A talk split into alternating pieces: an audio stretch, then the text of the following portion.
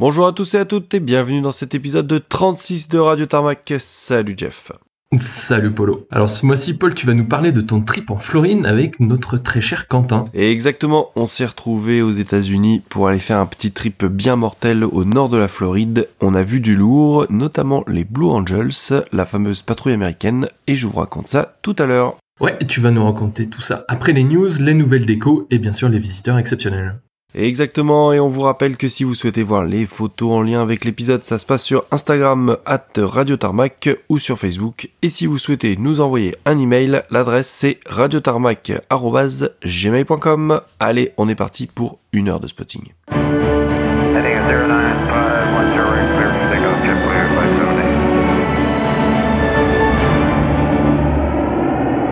Allez, on commence ce mois-ci avec une news tombée pendant le salon de Dubaï. L'OTAN a annoncé que le E7 Wedgetail allait progressivement venir remplacer ses 14 E3A vieillissants actuellement en service. Le premier des six appareils commandés devrait entrer en service en 2031 pour permettre une transition douce avec l'E3A et une date de retrait de flotte qui se situerait autour de 2035. Ouais, en même temps, il n'y avait pas trop trop de suspense, hein. il n'y a pas 50 avions qui, sont, qui ont des capacités de détection à leur rayon d'action. Exactement, hein, le Wedgetail est probablement le seul avion capable de répondre aux demandes de l'OTAN. Ce qui est plus surprenant par contre, c'est que les 14 E3A devraient être seulement remplacés par 6 Wedgetail. Donc à voir si un second lot sera commandé par la suite, mais euh, diviser la flotte par deux, ça me paraît quand même énorme. Ouais, c'est ça. En fait, après, peut-être que les taux de disponibilité de l'E7A seront meilleurs et que l'avion est plus capable, comme on dit. Peut-être qu'on peut réellement faire plus avec moins. En bref, en tout cas, le Wedgetail est basé sur un 737, donc c'est quand même pas la même mécanique que les vieux 707 sur lesquels sont basés les E3A. Ouais, ça doit sûrement jouer comme tu dis. Et puis les avions qui sont actuellement en service hein, sont tous des avions d'occasion en plus qui ont été commandés auprès de l'US Air Force en 1978. Ouais, pas vraiment jeune du coup. Carrément pas, hein. de base il y avait 18 avions commandés ils ont été livrés entre 82 et 85. Évidemment au fil des années hein, ils ont été modernisés pour atteindre leur capacité de détection actuelle qui fait dire à l'OTAN qu'avec 3 E3A en vol on peut avoir une couverture radar de la totalité du continent européen. Ouais donc je suppose que si on veut voir la bonne vieillerie, des moteurs qui fument et qui cassent les oreilles c'est direction l'Allemagne et Gelsenkirchen c'est ça? Et ouais, exactement, hein, les E3A sont basés là-bas principalement. Il y a aussi d'autres bases avancées, on va dire, hein, comme à Konya en Turquie ou à Rimini en Italie. Mais ouais, c'est sûr que pour l'instant, hein, les avions radars de l'OTAN sont les seuls avions qui restent, ou presque, encore modernisés avec du TF-33, les fameux cigares euh, ultra bruyants et ultra fumants. Quand ils seront retirés, bah, ce sera quasiment impossible d'entendre le son des moteurs d'avant, malheureusement. Ouais, malheureusement, comme tu dis. Bon, allez, j'enchaîne avec une information que j'ai trouvée assez croustillante qui est tombée le 13 novembre dernier concernant Cargolux. Alors en effet, la compagnie luxembourgeoise spécialisée dans le fret aérien, avec notamment ses 747 freighters, a annoncé l'achat d'une douzaine d'avions AT-802 Air Tractor Fireboss pour un montant de 72 millions de dollars. En fait, grâce à ces acquisitions, Cargolux souhaite donc participer aux différents appels d'offres gouvernementaux pour la lutte contre les incendies qui ravagent de plus en plus nos belles forêts européennes, particulièrement sur le bassin méditerranéen. Alors un nouveau créneau assez original pour la compagnie qui mettra en œuvre ses avions monoplaces basés à l'aéroport de Luxembourg-Findel et qui d'une certaine manière emboîte le pas à la Slovénie qui avait déjà commandé en avril de cette année quatre de ses appareils via les services de protection civile slovéniens. Exactement, ouais, ça va renforcer euh, notre euh, volonté d'aller faire un petit trip à Luxembourg et d'aller voir Lucas. Allez, je continue avec une info révélée par Scramble maintenant. Ouais, toujours bien informé, hein, nos petits collègues hollandais. Hein. Exactement, hein, puisque le 1er novembre 2023, l'Airbus A321-200 CA7080 de l'Indian Air Force a été photographié décollant de l'aéroport international de Lokpriya Gopina Bordoloy. Hein. Désolé pour mon indien. Ouais, alors pour l'instant, je vois pas trop l'intérêt de la news. Ouais, tu vas voir, je vais y venir. Alors l'avion, c'est un ancien 321 d'Air India, hein, le VT PPA, hein, qui arbore toujours les couleurs d'Air India, mais avec les titres Indian Air Force. Air India a vendu 6 euh, Airbus A321 et 1 A319 au ministère indien de la Défense en 2021, et l'Indian Air Force va transformer les 6 avions en avions d'alerte et de contrôle AEWC. Ouais, donc un peu comme le 737 qui sert de base pour le 7 Wedgetail, mais bon, je vois toujours pas en quoi ça peut nous concerner. Eh ben j'y viens puisque d'après Scramble, la prochaine étape est d'envoyer les 321 en France où ils seront remis à neuf et modifiés selon les spécifications de l'Indian Air Force, y compris l'installation des radars. Ah bah voilà, donc du coup on aurait peut-être l'occasion de spotter les premiers Airbus à EWC. Exactement, maintenant la grosse question c'est où ils seront envoyés car on a plusieurs candidats, ça pourrait être Toulouse, Tarbes, Bordeaux, voire même Châteauroux. Bref, comme on dit souvent, affaire à suivre du coup. Exactement. D'ailleurs, en parlant d'affaires à suivre, hein, une qui est en train de se conclure, c'est l'affaire des trackers de la sécurité civile. Ça fait quelques mois qu'on vous en parle, hein, avec euh, au début des rumeurs, puis des confirmations. Le premier vol le mois dernier, et là, un article du Fana de l'aviation, eh bien, conclut enfin le sort des derniers trackers de la sécurité civile. Alors, on va faire un petit récap. Hein. On sait déjà que le T15 va partir sur Alençon. Il a déjà volé, c'est une question de temps avant qu'il rejoigne sa nouvelle base. Le T24, lui, est au chaud dans un hangar à Nîmes en attendant lui aussi une remise en état de vol par le musée de Montélimar et l'amicale des pompiers du ciel. Donc eux, on connaissait déjà leur sort. Restent les autres qui ne sont pas destinés à voler. Le T01 a déjà rejoint sa nouvelle maison hein, puisqu'il a été démonté et convoyé aux ailes anciennes de Toulouse au mois de septembre, ça on le savait. Maintenant, le T07 a été attribué à l'association SOS Tracker qui devrait le mettre sur une stèle sur le pélicandrome d'Aubenalanas. Le T11 et le T20 vont rester à Nîmes. Le T11 sera pour la formation des pompiers de l'aéroport et le T20 devrait être érigé sur une stèle. Le T12 hein, qui est resté longtemps à Béziers va rejoindre lui l'école des sapeurs-pompiers du SDIS 13 à Velot. Et pour finir, le T23 devrait partir au lycée Frédéric Mistral de Nîmes pour les élèves de la filière aéronautique. Donc tout est bien qui finit bien, hein, puisqu'il n'y a pas de destruction et chaque tracker a trouvé une place. Et merci aux fanats de l'aviation pour le petit récap. Ouais, c'est clair, merci à eux pour ce petit récap bien pratique. Allez, moi j'enchaîne, on part en Antarctique maintenant, rien à voir, où les nouvelles liées à des premières en fait commencent à s'enchaîner. En effet, en fait, après l'atterrissage d'un A340 de la compagnie iFly en novembre 2021, c'est au tour de la compagnie norvégienne Norse de réaliser une première avec l'atterrissage de ces 787 sur l'aérodrome de Troll sur la côte la plus au nord de l'Antarctique. Alors vous me direz que vient faire un 787 sur ses côtes. En fait, l'aérodrome de Troll, pour les curieux Kodiata Québec Alpha Tango, c'est en fait de hub logistique pour approvisionner les centres de recherche polaires situés dans cette région quand même bien isolée du monde. Alors ce hub en fait est administré par 11 pays qui se sont regroupés sous l'appellation Dromlan, diminutif de Droning Mode Land Air Network, Droning Mode Land étant le nom donné à la région en hommage à la reine Maud de Norvège.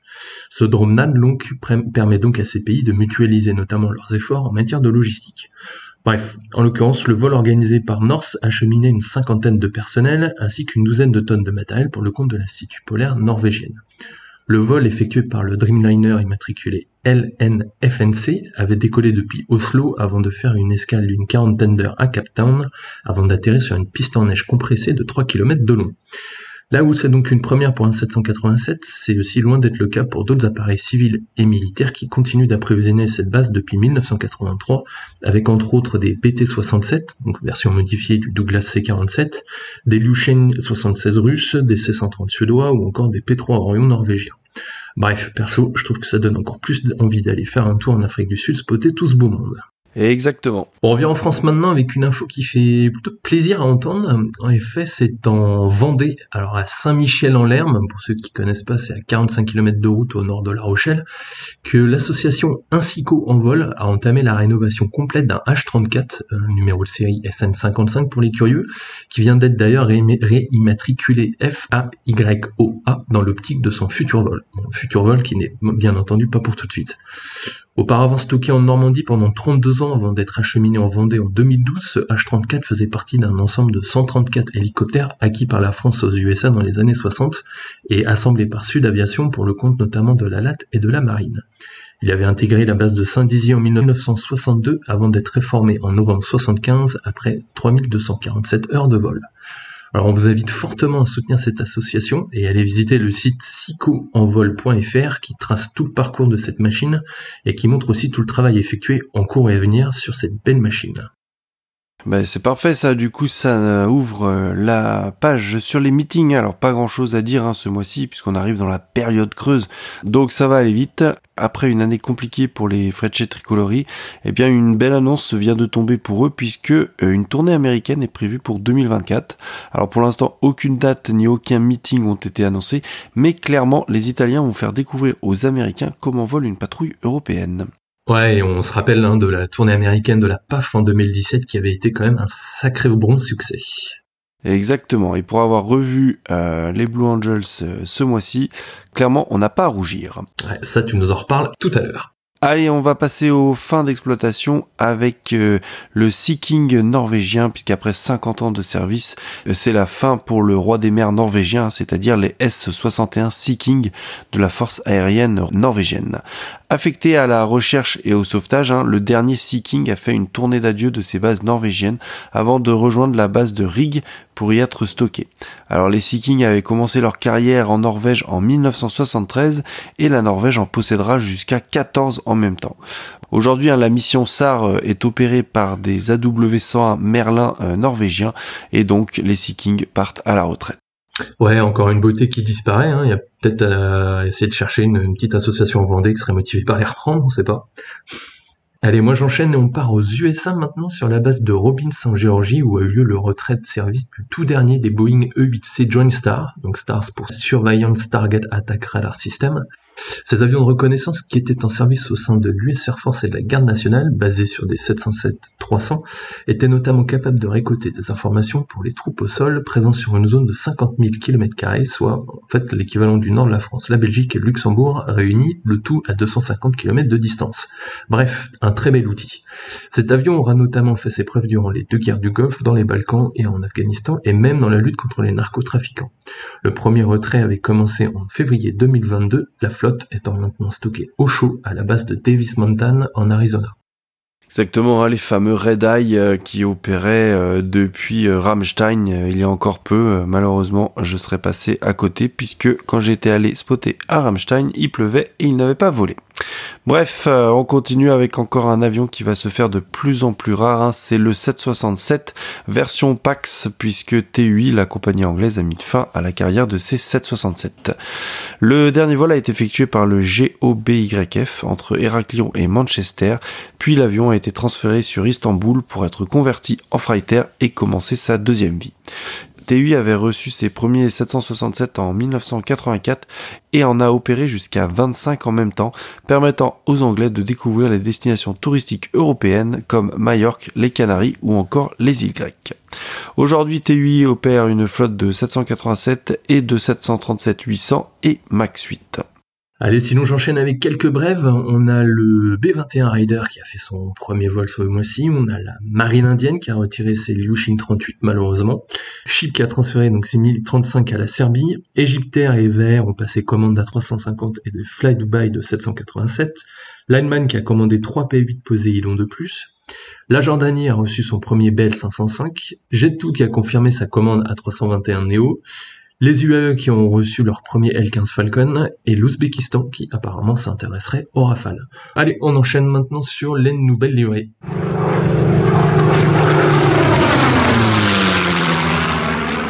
Allez, une petite alerte hein, pour un 737 MAX 8 de la compagnie polonaise LOT qui a décoré le SP LVG pour une coopération avec la banque PKO. Alors rien de fou hein, puisque l'arrière du fuselage et de la dérive sont peints en rouge avec la silhouette d'un bison sur la dérive.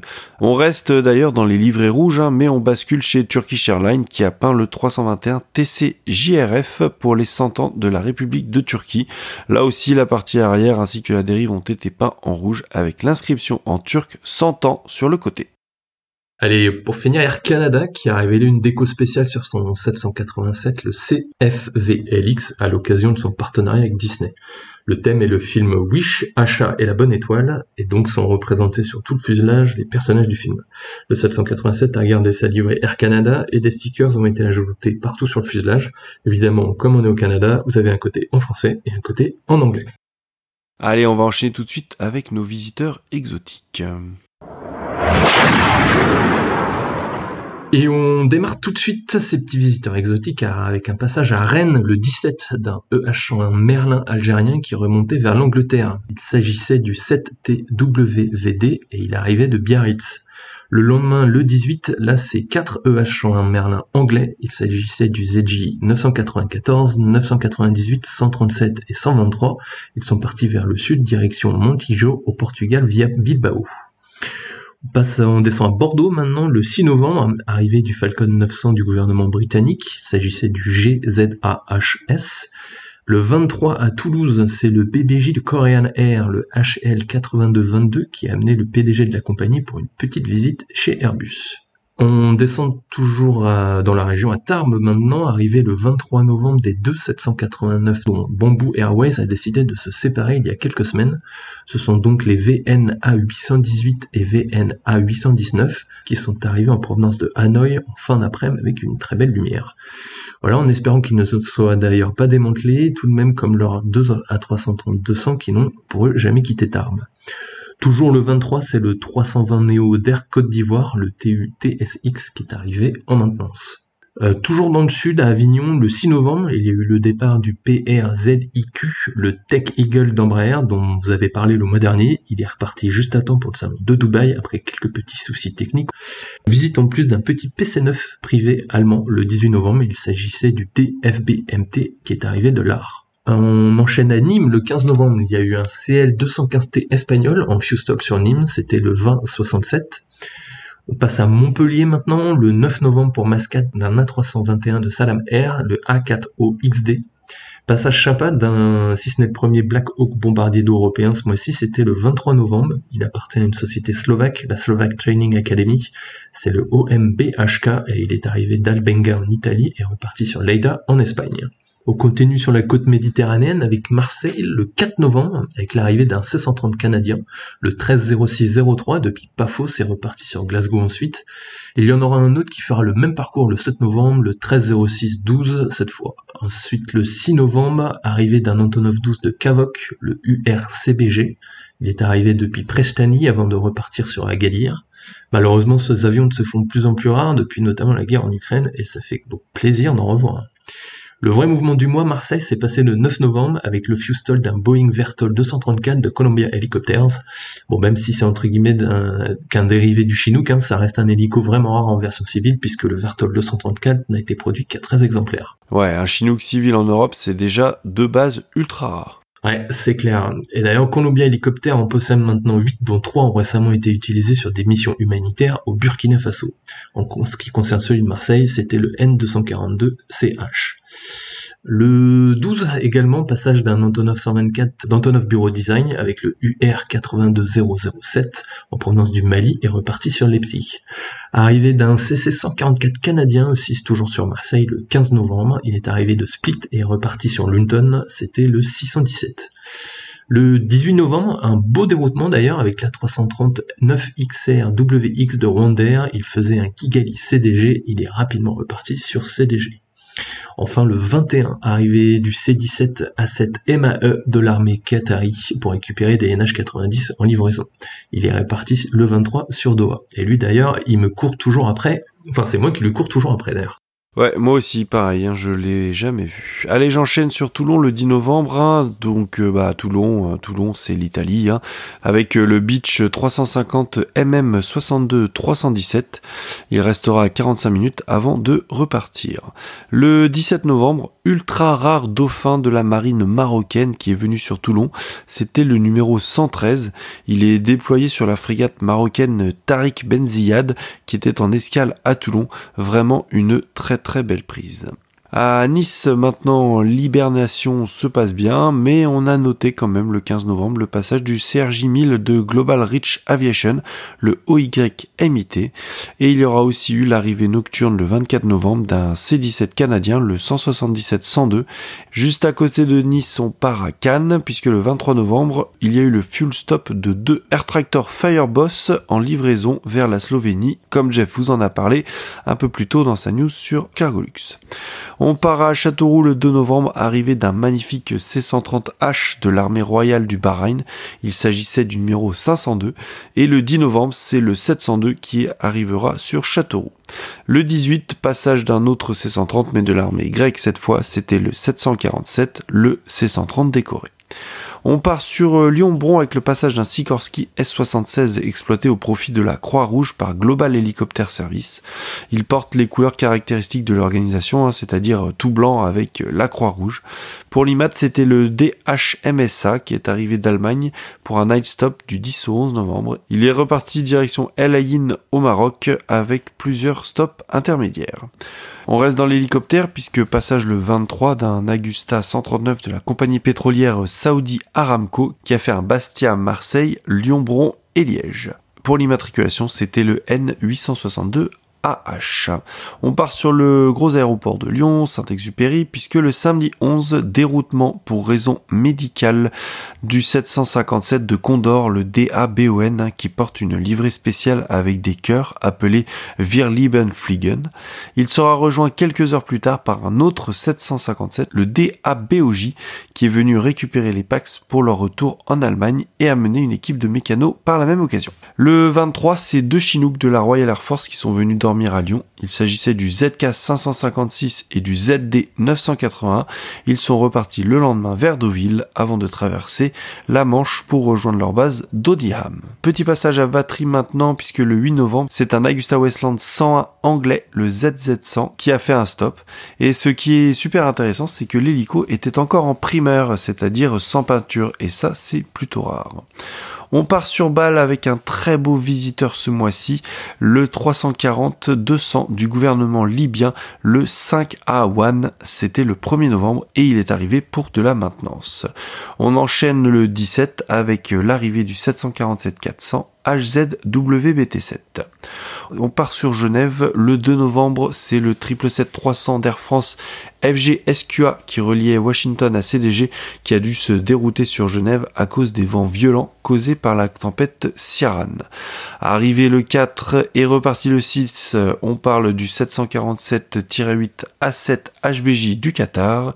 Et pour finir sur Genève, une belle prise le 17 avec le passage d'un avion qui ne cesse de me narguer. C'est le 767 de Sky Taxi.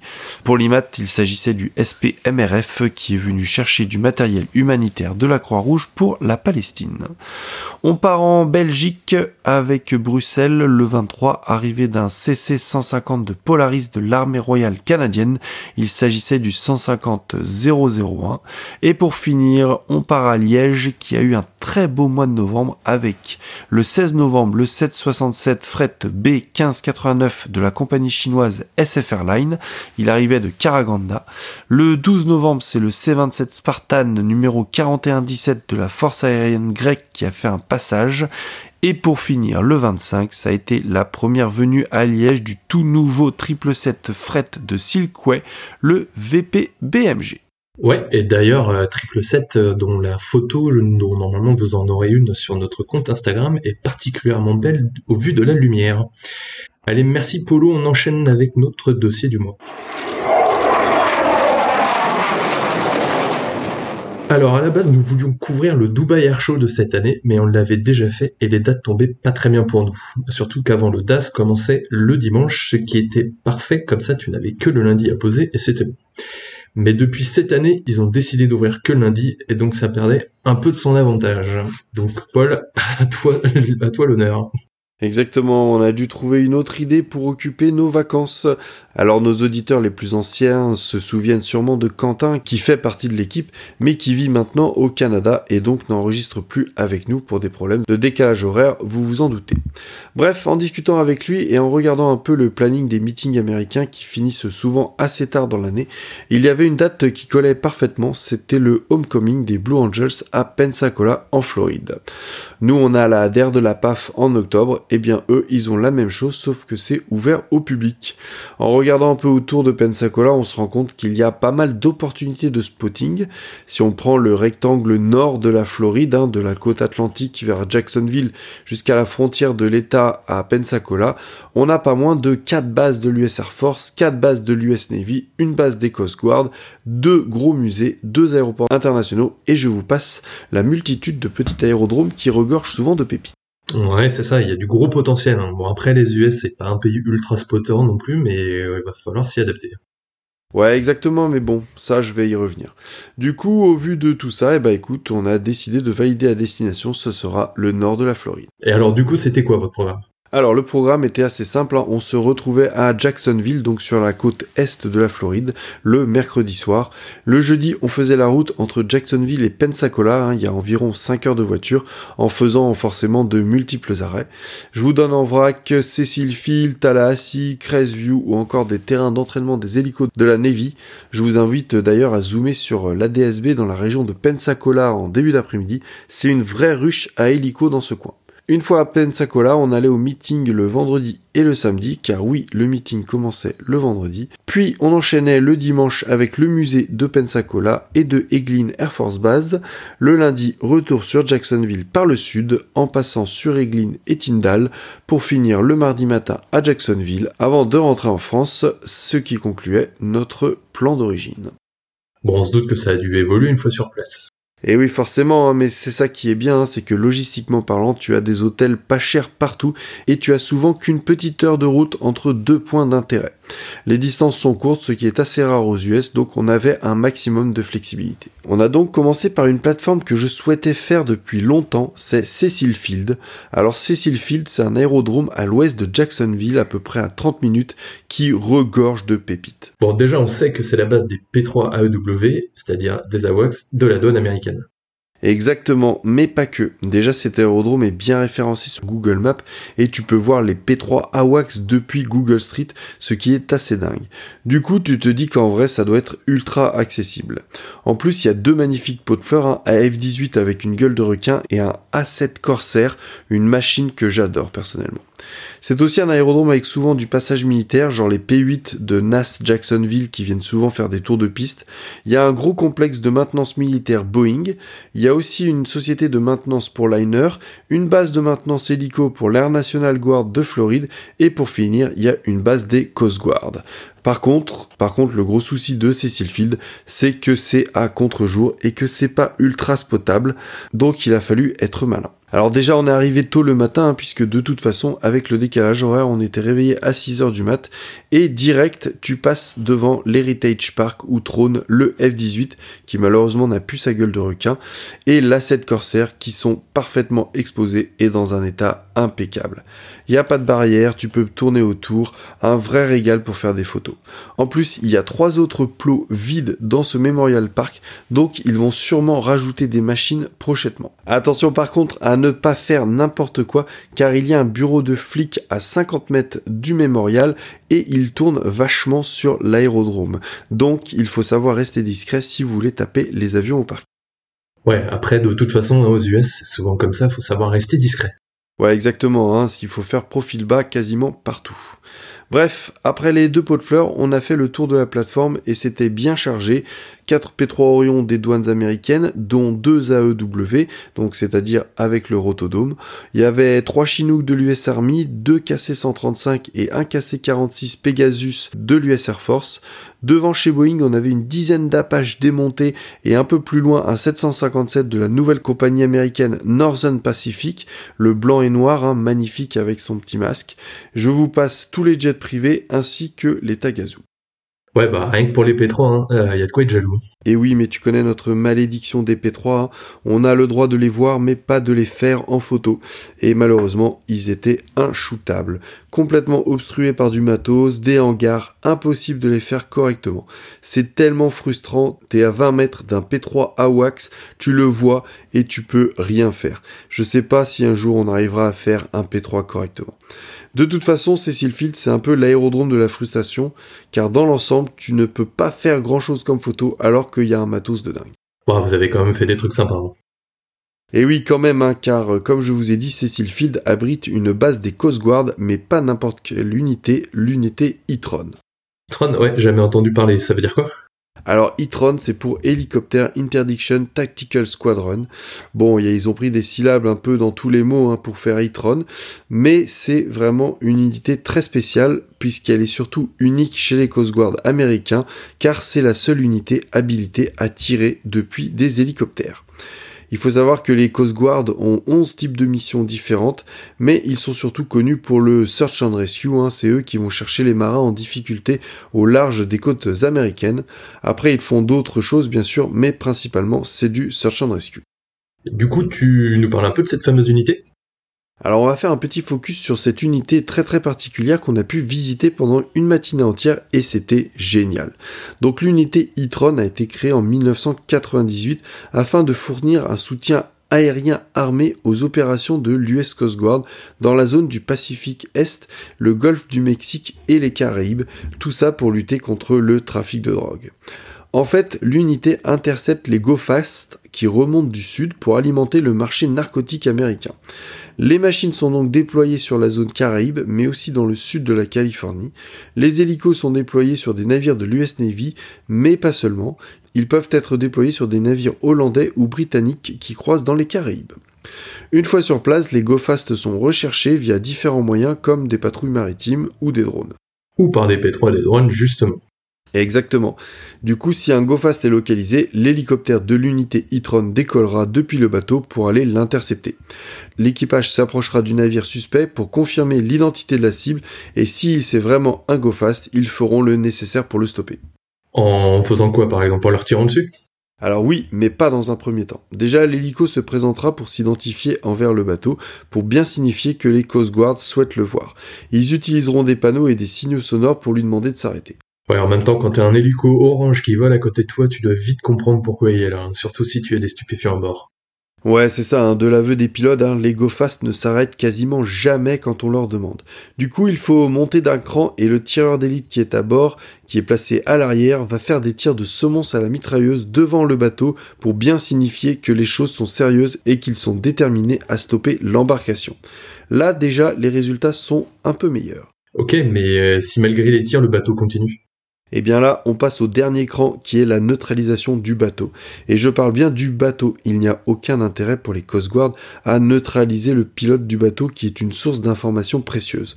Donc le tireur à l'arrière va remplacer sa mitrailleuse M240 par un fusil de précision M110 ou alors le gros calibre, un Barrett M107.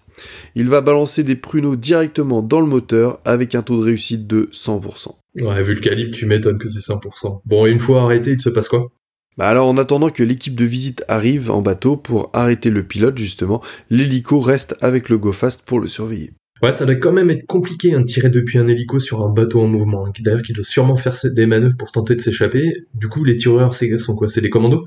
Et non, non, pas du tout. Hein. L'équipage est composé uniquement de trois personnes. Hein. On a le pilote, le chef de mission, hein, qui est aussi euh, un pilote, et le tireur. Faut savoir que pour rentrer dans l'unité e-tron, les pilotes doivent effectuer euh, une autre affectation ailleurs, dans une autre unité des Coast Guard, avant de pouvoir candidater chez les e-tron. En général, 6 à 8 nouveaux pilotes entrent dans l'unité tous les ans pour remplacer les partants. Pour les mécaniciens, bah, c'est sensiblement la même chose. Ils sont avant tout des mécaniciens navigants hein, de Search and Rescue, donc ils savent employer le treuil, faire de la mécanique basique sur l'hélico et ainsi de suite. Et après, ils peuvent candidater pour devenir tireurs. S'ils sont acceptés, eh bien, ils ont une formation qui dure environ un an avant d'être capables d'effectuer des missions d'interdiction. Alors c'est beaucoup de travail hein, pour eux car ils doivent avant tout apprendre les bases du tir. Hein. Ils partent donc prendre des cours de balistique pour faire du tir longue distance et surtout appréhender le barrette. Car tirer avec un fusil antimatériel, bah ça dépote et faudrait pas que la balle ou même le fusil dans le rotor. Une fois qu'ils savent tirer au fusil de précision, ils vont commencer à tirer sur des cibles mouvantes à terre, puis tirer depuis un hélico sur des cibles fixes avant de finir par l'ultime test, tirer sur des cibles mouvantes en mer depuis l'hélicoptère. Alors petite anecdote d'ailleurs, hein, les tireurs s'entraînent sur des cibles en carton évidemment hein, quand ils sont à terre, mais les cibles, eh ben elles sont pas rondes, elles sont en forme de moteur de bateau. Ouais, on se rend vraiment pas compte, hein, mais ça doit être quand même ultra ultra chaud. Ouais, exactement, ça demande une grosse coordination pilote-tireur et aussi une bonne organisation car la cellule de l'hélicoptère n'est pas très grande. Pour vous donner quelques chiffres, hein, l'unité e a intercepté plus de 780 tonnes de cocaïne, ce qui représente plus de 28 milliards de dollars de marchandises. Pour la marijuana, c'est beaucoup moins, on est quasiment sur du 80 tonnes, soit 177 millions de dollars. En moyenne, l'unité interdit pour 1 milliard de dollars de marchandises chaque année et en 2023, ils sont déjà à 13 tonnes de marijuana et 43 tonnes de cocaïne.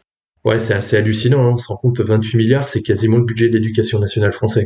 Et encore, hein, là je vous donne que les chiffres des substances interceptées. Hein. Faut savoir que le gouvernement US estime à plus de 200 le nombre d'organisations criminelles trafiquant de la drogue et ces groupes produisent plus de 2000 tonnes de cocaïne par an. Et le gouvernement américain prend la chose très au sérieux, hein, car aux États-Unis, c'est 100 000 morts par an qui sont causées par une overdose.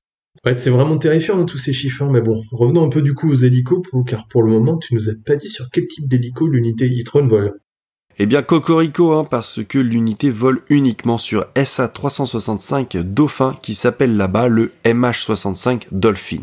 Alors faut savoir que l'US Coast Guard a commandé en 1984 96 Dolphin, faisant des Coast Guard le plus gros opérateur de Dauphin au monde. Il devait sortir de flotte dans les années 2000, mais donnant tellement satisfaction que les machines furent modernisées plusieurs fois et aujourd'hui l'unité e-tron vole sur MH65 version E, c'est-à-dire la dernière version qui est équipée en full glass cockpit. Alors on pourrait penser que l'e-tron utiliserait plutôt le MH60 Jayhawk, hein, la version Coast Guard du très célèbre Black Hawk, mais les missions particulières dévolues à l'unité e-tron fait qu'elle préfère le Dolphin. L'unité possède 12 hélicoptères, tous basés à Cecil Field, et qui partent en détachement en fonction des missions. Mais l'activité est soutenue, hein, car en moyenne, l'unité effectue une interdiction tous les 9 jours. Ouais, hein, au moins les équipages ne s'entraînent pas pour rien et ont de bons retours d'expérience apparemment. Et en plus avec un taux de réussite de 100%, la technique elle doit être bonne, ouais. Ouais, la technique est bonne hein, et cette visite était vraiment incroyable. Hein. Un grand merci à l'unité e-tron de nous avoir reçus et consacré autant de temps car on a vraiment tout vu de chez eux. Bon, et alors et la suite du coup? Alors on a continué la journée en se dirigeant vers Pensacola, un soit environ 5 heures de route comme je vous ai dit. On a fait quelques arrêts sur la route et notamment sur l'aéroport de Tallahassee où on a fait deux belles coches, une prévue et une complètement par hasard. On savait qu'il y avait un bel UH-1, hein, le fameux UI des gardes forestiers de Floride, donc on a commencé à le chercher sur l'aéroport et pendant que je conduisais, bah, Quentin me dit qu'il y a un F5 qui vient de passer. Alors perso, moi j'ai rien vu, je trouve ça un peu bizarre car les seuls F5 dans le coin ce sont les agresseurs des Marines qui sont basés dans les Keys, c'est-à-dire à, l'extrême sud de la Floride. Donc pour moi, il se trompe, et je pense plutôt à un T-38 Talon, car il y en a pas loin, et que souvent ils viennent faire des approches sur les terrains civils. Bref, de toute façon, moi, comme j'ai rien vu, c'est mort. On continue de rouler, on trouve notre Yui pas loin du parking d'aviation d'affaires, et là, qu'est-ce qu'on voit qui débarque au roulage vers le parking? Le fameux F5, qui du coup était bien un F5, et surtout un magnifique F5 agresseur de la VMFT 401 Sniper basé à Yuma en Arizona, donc sur la côte ouest. Le gros coup de bol. Il devait sûrement être en fuel stop sur sa route vers Naski West. Ouais, ça j'avoue, c'est quand même vraiment le gros coup de bol. Non mais grave, on a eu trop de chance parce qu'on arrivait 10 minutes avant, on l'aurait raté. Des fois, hein, t'as des jours où tu es en veine. Alors pour ceux que ça intéresse, il s'agissait du numéro 04 Red. On a ensuite continué notre route jusqu'à Pensacola pour finir vers Santa Rosa où on a tenté de faire les Trashers et les Sea Rangers en tour de piste, mais c'était compliqué car on pouvait pas trop se garer et puis surtout bah, dès que tu t'arrêtes sur le bas côté, direct t'as les voisins qui viennent te voir pour te demander ce que tu fais, voire pire ils appellent les flics. On savait que ça allait être compliqué donc du coup on n'a pas vraiment insisté. Ensuite, le vendredi matin, eh bien, on a pris la direction de la base de Pensacola pour assister à l'homecoming des Blue Angels, qui était l'événement majeur de notre voyage. Alors, les portes de la base ouvraient à 8h hein, pour un début de show vers 9h30, 10h. Comme à notre habitude, hein, on a fait les derniers kilomètres séparant notre motel de la base le plus tôt possible afin de ne pas être coincé dans les bouchons et surtout de ne pas être garé à des années-lumière de l'entrée. Bref, notre routine de vieux a plutôt bien fonctionné car en moins de 20 minutes nous étions déjà garés à environ 100 mètres d'une entrée.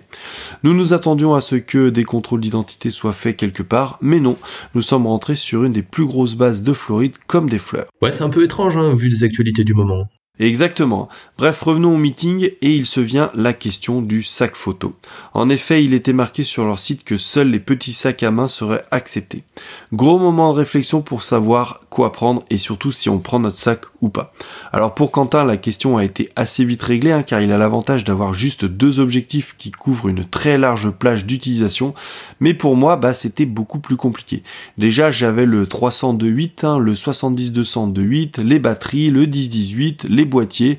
Et puis là-bas, bah, on a encore des bonnes températures, donc t'es en short et en t-shirt, autant dire que t'as quasiment pas de poche.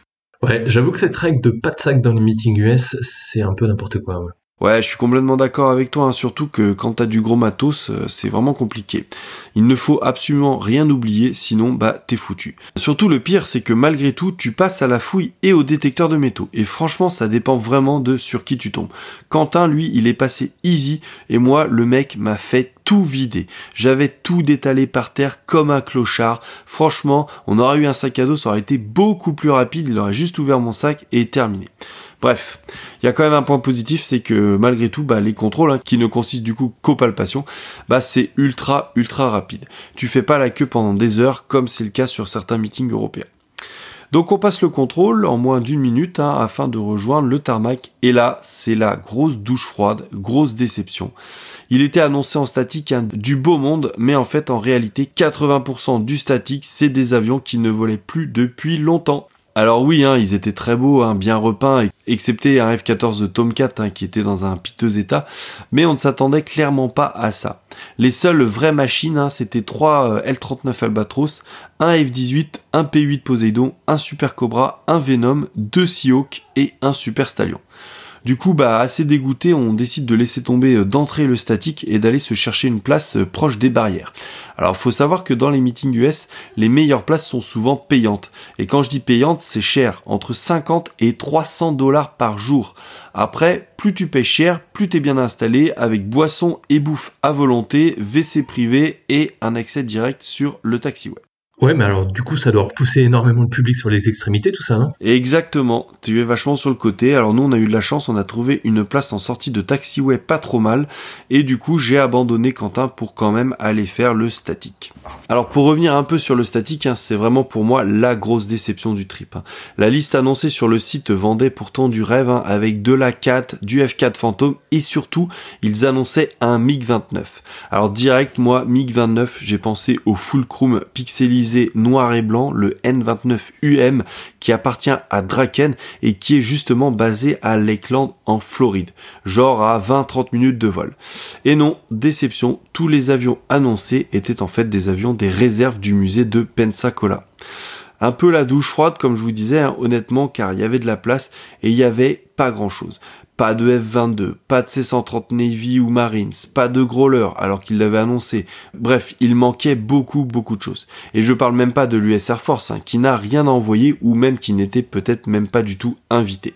Dommage quand on sait qu'à moins de 10 minutes de vol, tu as Tyndall et Eglin, des bases qui abritent du Raptor, du Talon, du F-16, du C-130, de l'Osprey, bref, tout ce qui nous manquait. Ouais, ça j'avoue, rien voir de tout ça, c'est quand même vraiment dommage. Ouais, c'est ça, hein, c'était vraiment pas terrible. Et le pire aussi, quasiment zéro stand tradition. Et surtout, le pire du pire, les Américains n'ont pas la culture de la flamme. Et ça, ça me rend dingue. Impossible de s'acheter un goodies pour mettre sur son sac à dos. Bref, il est pas loin de 11 heures quand on aperçoit enfin de l'activité aérienne. Car avant on a eu un défilé de voitures, les chevaux hein, de la marque de bière Budweiser hein, qui tirent une calèche de VIP.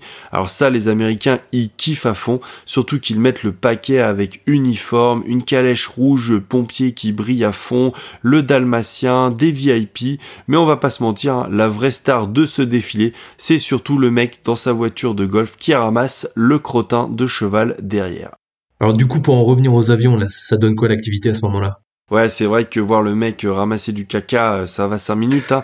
Et pour l'instant, bah, l'activité se résume au départ d'une patrouille de T-45 Goshawk, suivie de TT-6 Texan 2, accompagnée d'un Beach T-44 Pegasus.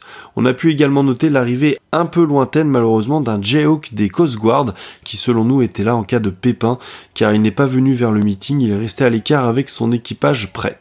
Ouais, en même temps, comme la base est sur la côte, ça semble un peu logique qu'il soit là si un, pilote, finit dans l'eau.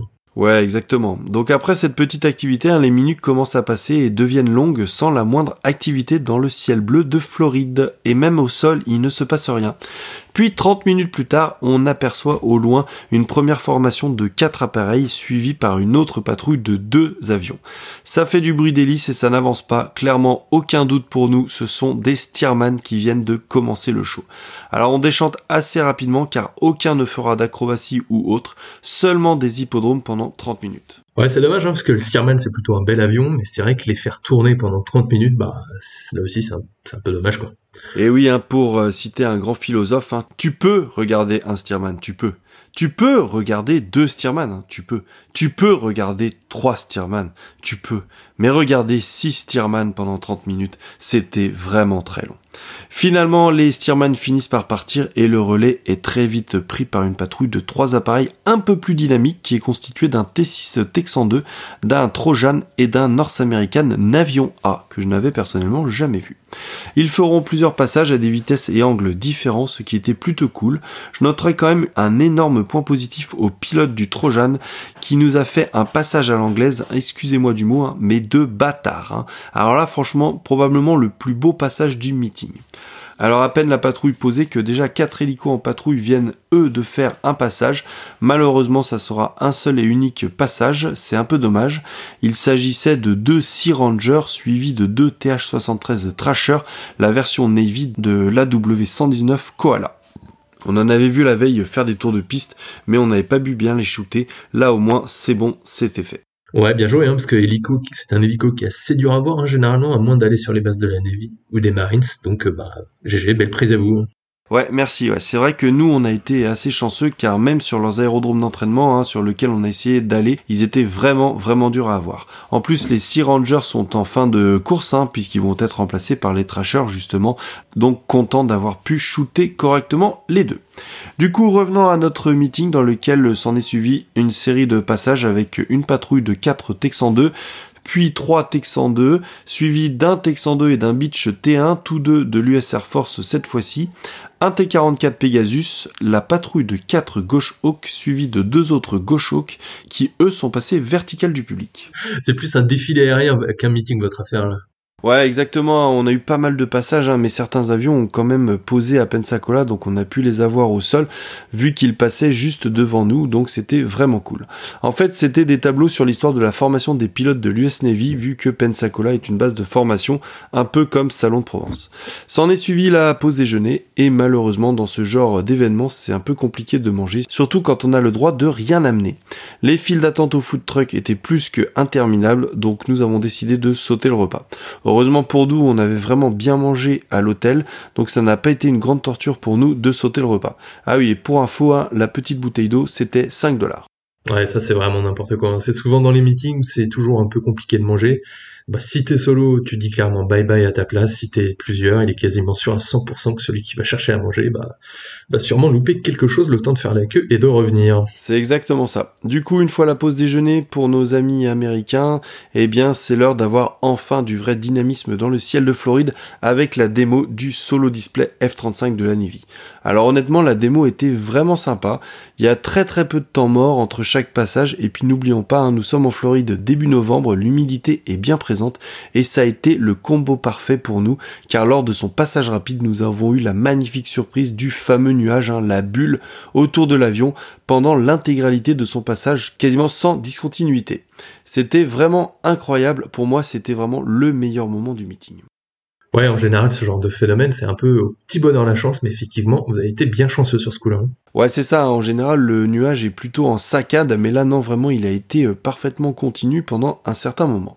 Pour le reste de la Nemo, bah, bah, ça reste un F-35, hein, donc c'est un peu pâteau et bruyant, mais après s'être tapé 6 euh, Tierman, bah, franchement, ça fait plaisir. Du coup, après son solo display, il a été rejoint par un F4U Corsair avec lequel ils ont fait une patrouille héritage.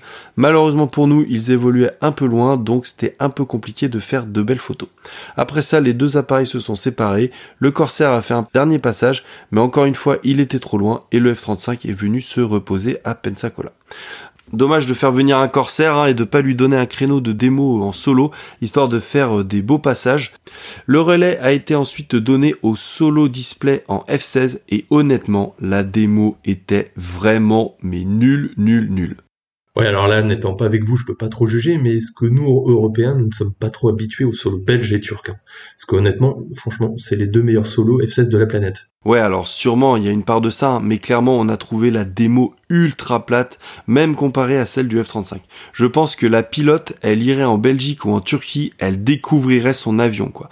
En plus, grosse déception, c'était même pas le F-16 décoré Viper qui est trop beau. De toute façon, moi cette année, euh, j'ai pas eu de bol avec les F16. À Salon, ils faisaient cracra, donc le belge, j'ai pas pu le faire. À Avor, ils ont pas envoyé le décoré, et à Pensacola, c'est pareil. Ah oui, et j'ai aussi oublié le mur de feu. Car oui, il y a eu un mur de feu pendant le passage rapide du F16, sauf qu'on n'était pas prévenu et qu'ils ont tout fait péter 3-4 secondes après le passage, donc on n'a rien vu et encore moins pu faire des photos. Bref, une fois le F-16 de retour sur le plancher des vaches, le relais a été pris euh, par un fameux biplan équipé d'une turbine sous le fuselage.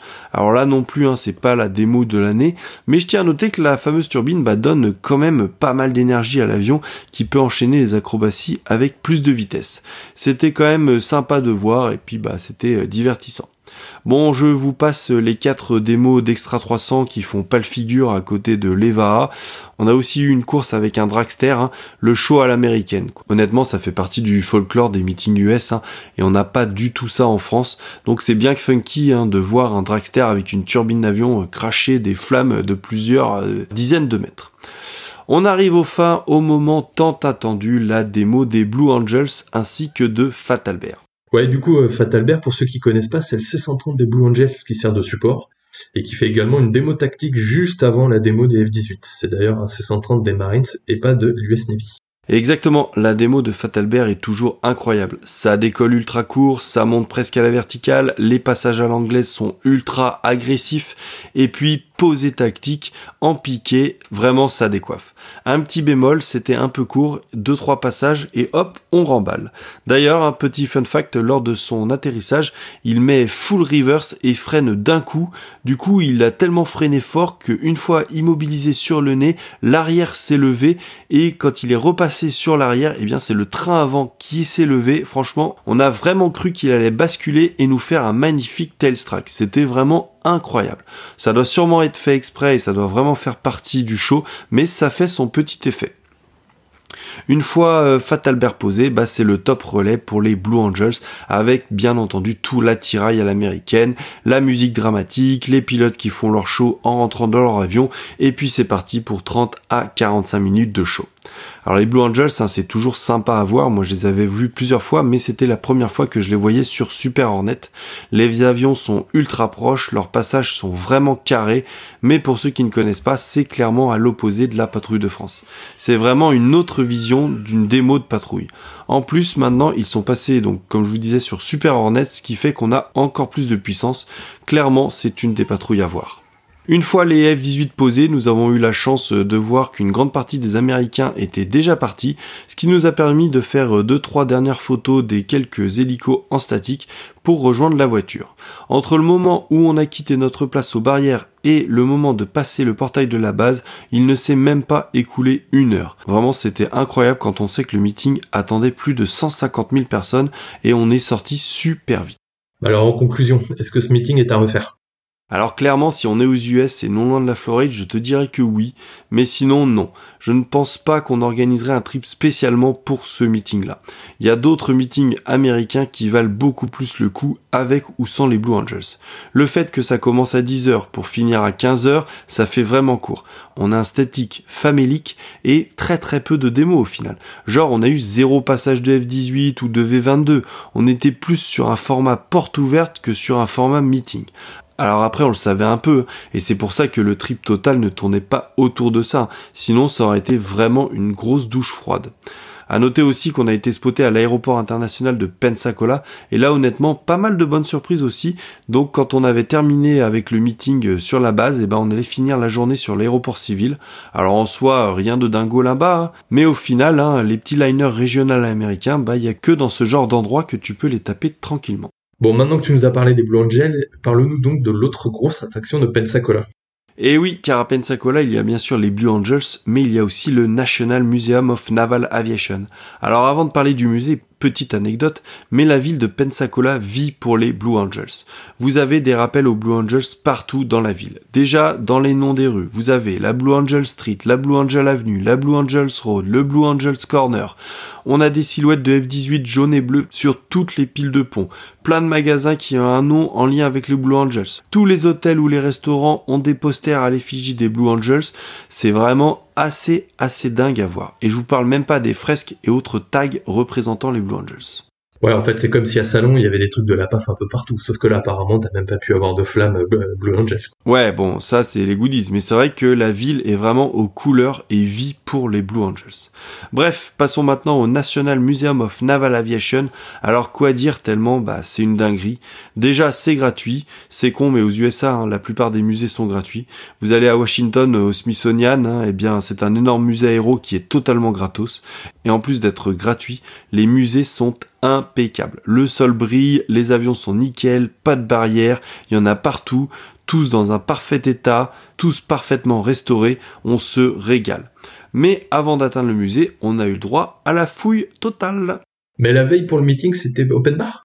Exactement. Allez, je vous explique. Bon, déjà, on va pas faire nos râleurs car on le savait, hein, c'était pas une surprise.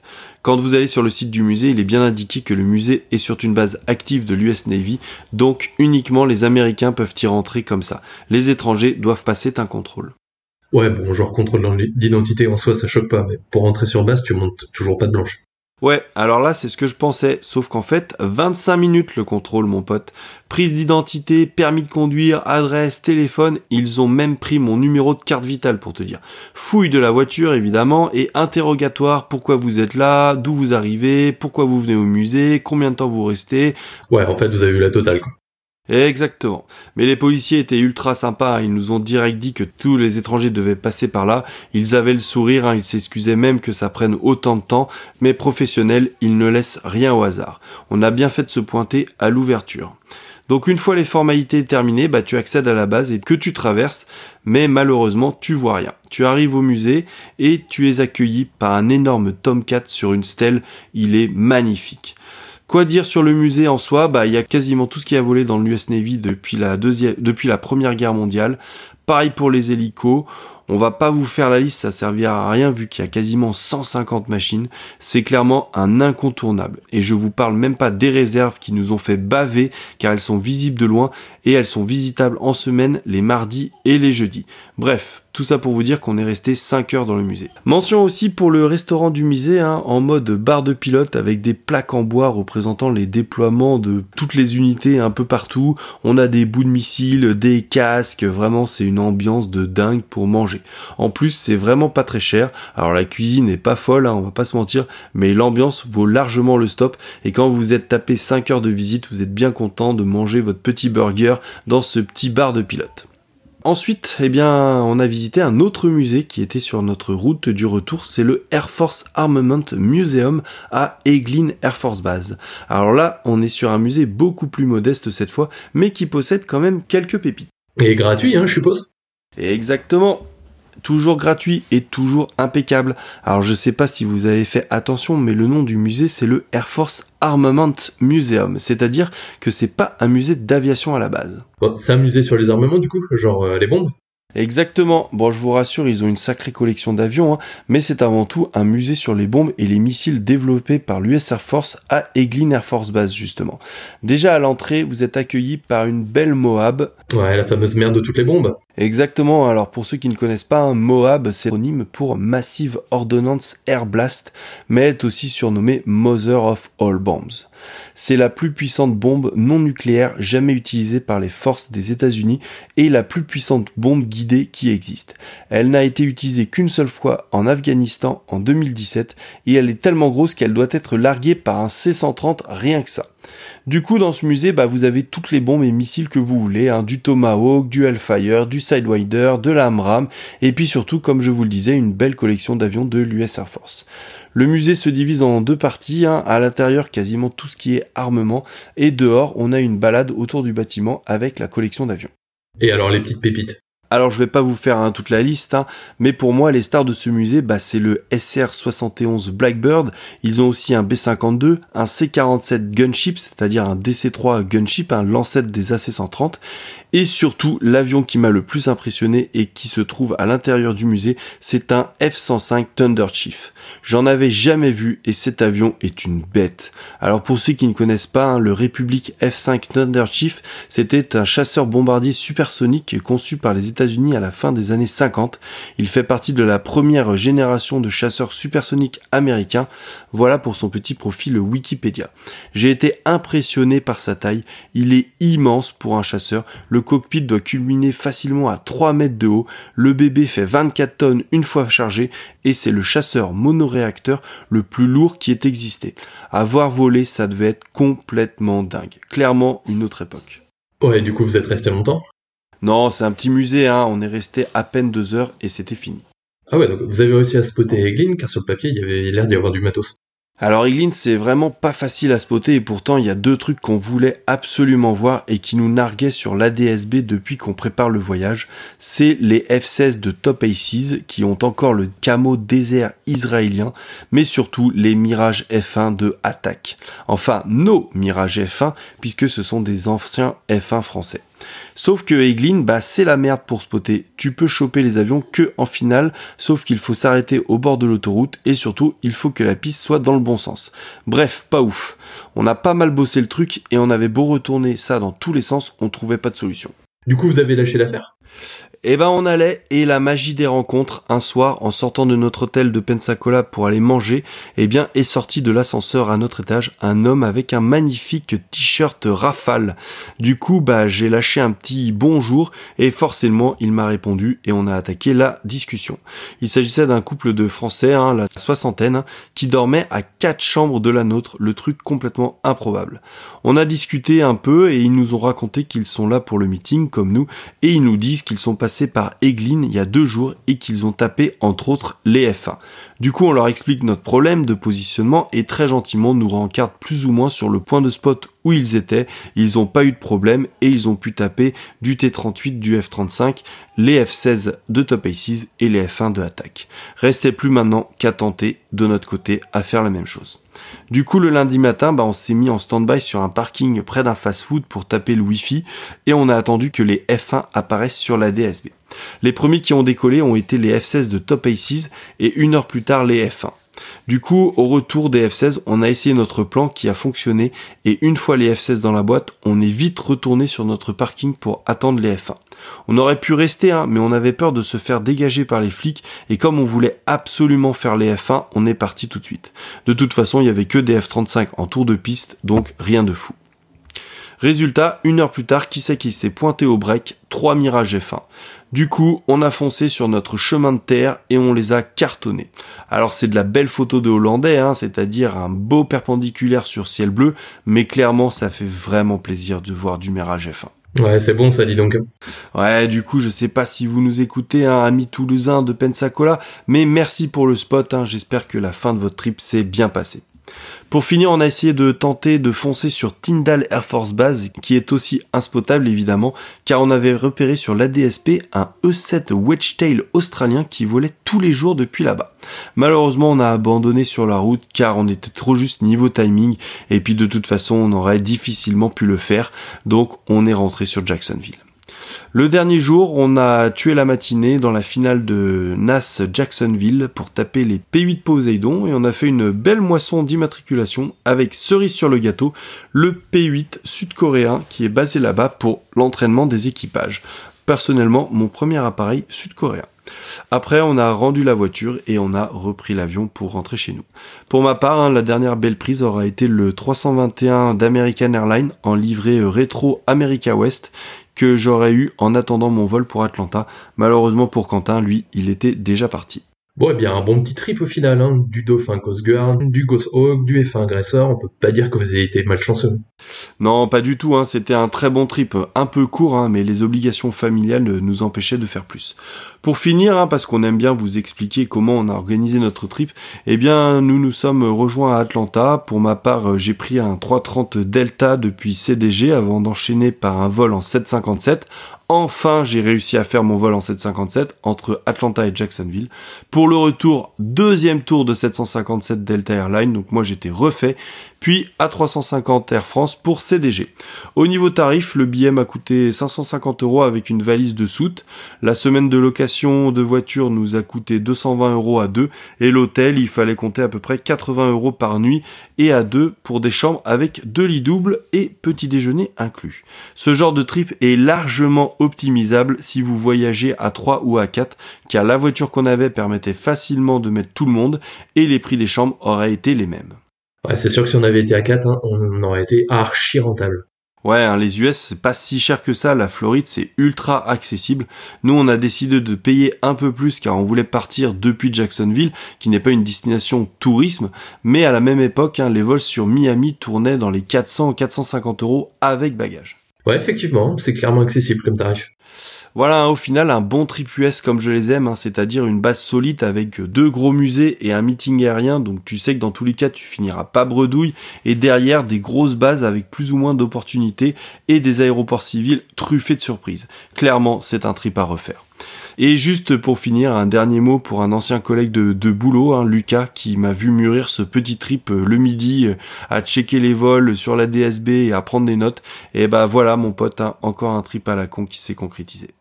Ouais, bah écoute, merci beaucoup hein, pour ce petit débrief. En tout cas, moi je pense qu'avec Anto, euh, la prochaine fois, on essaiera d'être en dispo parce que c'est vrai que ça donne quand même bien, bien envie tout ça.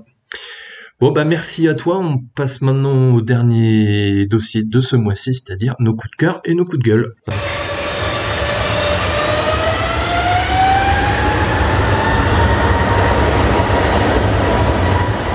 Allez, je vais commencer très très rapidement par un coup de gueule parce que j'ai pas envie d'en parler longtemps, tellement ça me saoule.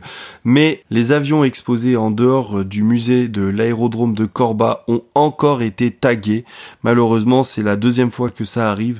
Les bénévoles avaient réussi à nettoyer la première fois et de nouveau, ils ont été revandalisés. Honnêtement, ça me, bah, ça me fatigue, euh, ce genre de choses, ça me sort euh, ça me fait sortir de mes gonds. Je vois pas du tout l'intérêt de, de, taguer des avions qui sont des, des, pièces de musée. Encore, ils seraient abandonnés dans une décharge publique, euh, j'admettrais.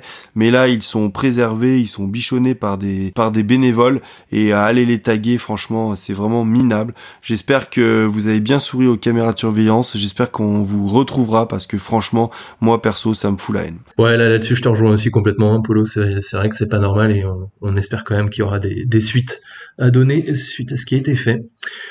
Bon, moi, en ce qui me concerne, c'est pas vraiment un coup de cœur ni un coup de gueule, c'est plutôt un petit fait insolite. Euh, en fait, le 9 novembre dernier, je sais pas si vous avez entendu parler aux infos, ça a été pas mal relayé. Il y a un vol charter en 747-400F de la compagnie Cargo Air Atlanta Icelandic qui décolle de New York à JFK à destination de Liège en Belgique avec à son bord une quinzaine de chevaux chargés dans des conteneurs spécialement designés pour ce type de fret.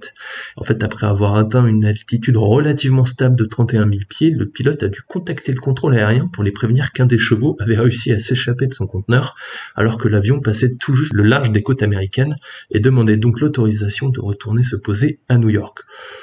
Aucune difficulté côté avionique n'avait été décelée et après 20 minutes de délestage d'une vingtaine de tonnes de fuel, le 747 a pu atterrir sans encombre à JFK. Par contre, malheureusement, le cheval, lui, a dû être euthanasié il se serait gravement blessé des suites de sa panique à bord de l'appareil. On imagine la détresse de l'animal dans l'avion. Le décollage et l'atterrissage étant les deux moments critiques pour les animaux car les personnes convoyant les chevaux n'ont l'obligation de rester assis et ne peuvent donc pas être aux côtés des becs pour les rassurer, ces dernières subissant des changements de pression, de bruit et d'altitude anormales pour leur organisme. Bref, là où c'est également intéressant, et notamment pour ceux qui s'intéressent au contrôle aérien, il y a 10 minutes d'échange entre les crews et le contrôle aérien qui ont pu être uploadés suite à cette affaire sur la chaîne YouTube You Can See ATC. Il est donc possible de suivre tout le déroulé du point de vue ATC en fait sur ce type d'anomalie. Bon, par contre, j'espère que le Loadmaster a de quoi argumenter sur la sécurisation des chevaux dans l'avion. Bon courage à lui. J'avoue, c'est la tuile hein, d'avoir le cheval qui se libère. C'est vraiment, euh, c'est vraiment le bordel. Bref, voilà qui conclut notre épisode 36 de Radio Tarmac. Merci encore de nous écouter de plus en plus nombreux. Alors, on arrive à la fin de l'année, hein. on commence à recevoir les stats des plateformes. Eh bien, ça fait plaisir de voir que notre travail vous plaît de plus en plus et que le bouche à oreille fonctionne de plus en plus. Hein. On ne fait pas vraiment de pub, on ne vous demande pas euh, tout le temps de nous mettre 5 étoiles ou euh, de nous relayer, mais euh, le fait est que ben malgré tout, ça fonctionne bien pour nous et honnêtement, on est vraiment vraiment content. Je pense qu'on fera un petit bilan euh, le mois prochain vu que ça sera le dernier épisode de cette année 2023, mais sachez une chose, en tout cas, on va continuer à vous régaler de spotting. Ouais, c'est clair, je rejoins Paul là-dessus. C'est vrai qu'on prépare la fin d'année, mais surtout le début 2024, et il y aura probablement encore plein, plein, plein de belles petites surprises dont on n'attend qu'une chose, c'est de vous en faire part. En tout cas, merci beaucoup pour votre écoute, et on vous souhaite une bonne fin de mois, et au mois de décembre. Allez, merci à tous. Je vous souhaite aussi un joyeux Noël puisque vous allez nous écouter en décembre. Je vous souhaite un joyeux Noël et de nouvelles et de bonnes fêtes et on se retrouve pour notre épisode de décembre dans un mois. Ciao Allez, à bientôt tout le monde. Salut.